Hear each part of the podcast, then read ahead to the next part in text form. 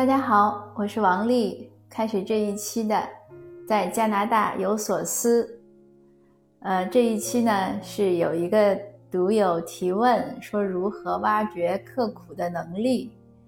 这个话题呢，其实我觉得也不好回答。我不觉得刻苦是一种能力，我觉得刻苦呢是人在自己愿望的触动下的一种自然而然的努力。那这个问题是不是可以换成说，怎么样能触动我们更努力呢？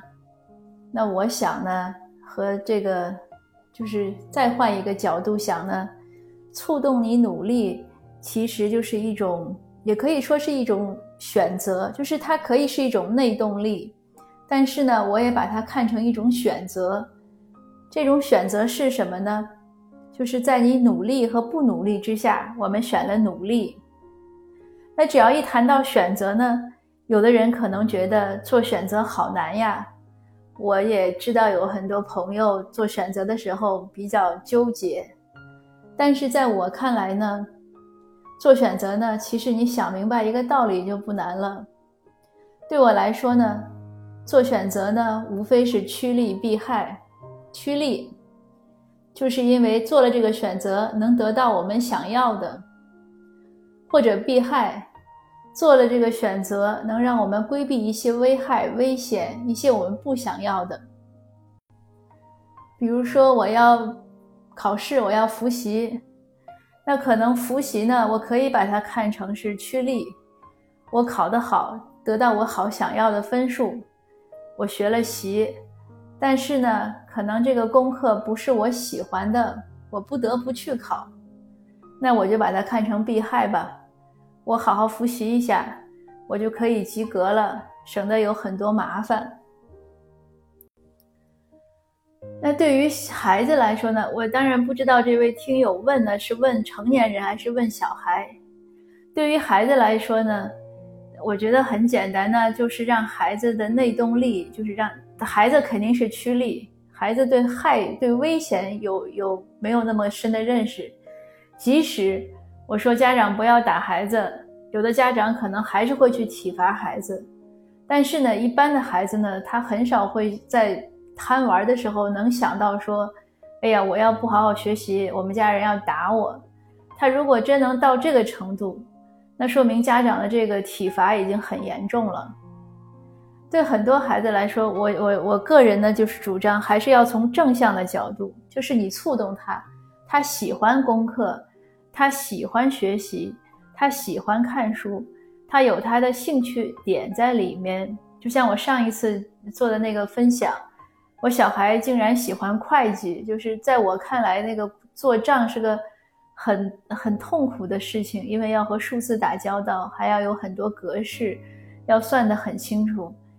可是我小孩呢，他就喜欢，他因为喜欢呢，他能早晨六点自己上表，把自己叫醒。就是头一天呢，说躺在床上想了一下，有些格式还不清楚，这就是他喜欢。当然了，你说他要是玩游戏啊，那什么就更喜欢了，或者他喜欢自己做饭，因为他喜欢美食，这都是触动的，触动他要做的。但你是让他去做卫生，他就没那么勤快了，他不喜欢。呃，但是我会让他帮我吸尘。那吸尘呢？我会让他建立一种就是责任心，就是你帮家里干些活，谢谢你，让他建立一种责任心。出于责任心的考虑呢，他也会去做。所以这是孩子。对于成年人呢，我觉得就简单的多，因为我们的这个利害关系应该是很清晰的了。那你为什么事儿努力或者不努力呢？呃，如果有经济压力，赚钱一定很努力。那如果身体不好呢？那保健呀、锻炼呢就要努力。但是，我也见过有一些朋友，你说他糖尿病，你告诉他管住嘴、迈开腿。其实像糖尿病啊、减重呀、什么三高的这个消减呀，就都是这两句话：管住嘴、迈开腿，不要吃不该吃的，少吃一点，呃，多运动。可是呢，确实有很有一些一些朋友呢做不到，一些成年人呢这个自律性差。那从这一点上来讲呢，呃，一不是说他不明白趋利避害，而是他对那个害没有认识那么清。那就说，你怎么培养自己刻苦努力？比如说，我要锻炼。那像我现在每天早晨跑五公里，为什么我能坚持呢？就是夏天的时候我身体不太好，呃，吃中药啊怎么样都没有好的那么快。那我当时想到，我唯一能恢复的方法就是自救的方法就是锻炼。这一开始跑呢就跑下来了，从三公里到五公里，越跑呢感觉越好。就坚持下来了。前几天呢，有一天早晨想偷懒，没有跑，结果一天都不精神。所以就是当你有了一些收获，或者有了一些不好的时候呢，就会触动你。如果说没有被现实触动，那就是现实还就是那个好还不够好，那个坏还不够坏。但作为成年人呢，我们还是提倡自己的这个意识要加强。对希望的好呢，要意识到，要努力去争取；对未来有可能的坏呢，也要有预警意识。哎，他要是一旦坏到那一步，可能我们就无力就去挽，没有没有办法去挽回了。所以这个身体啊，什么这些要注意。那事业上呢，我想和赚钱是一个道理。如果你想发展，你就会努力。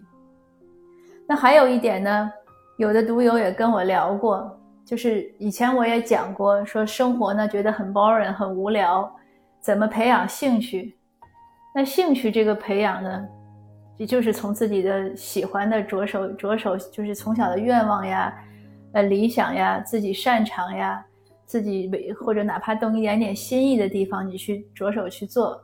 刚开始呢可能慢一点，差一点，慢慢的就会好。你培养兴趣呢，也可以给自己励志。人这一辈子就这几十年，咱们就说一百年吧。你与其九十多去发现生活的兴趣，不如四五十或者六七十去发现，这样还能享受的更久一点。这个世世界呢是非常的奇妙，有许多呢我们不知道的东西，而我们自身呢也像一座宝藏，有许多我们自己不知道的能力。所以努力的去开发，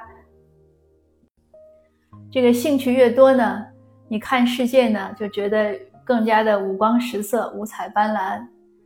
要不然现在像疫情呀，或者像温哥华这个一到雨季，就是温哥华又叫雨哥华嘛，一年半年都是雨，天阴的，就是白天那个你不开灯，屋里根本看不了东西的。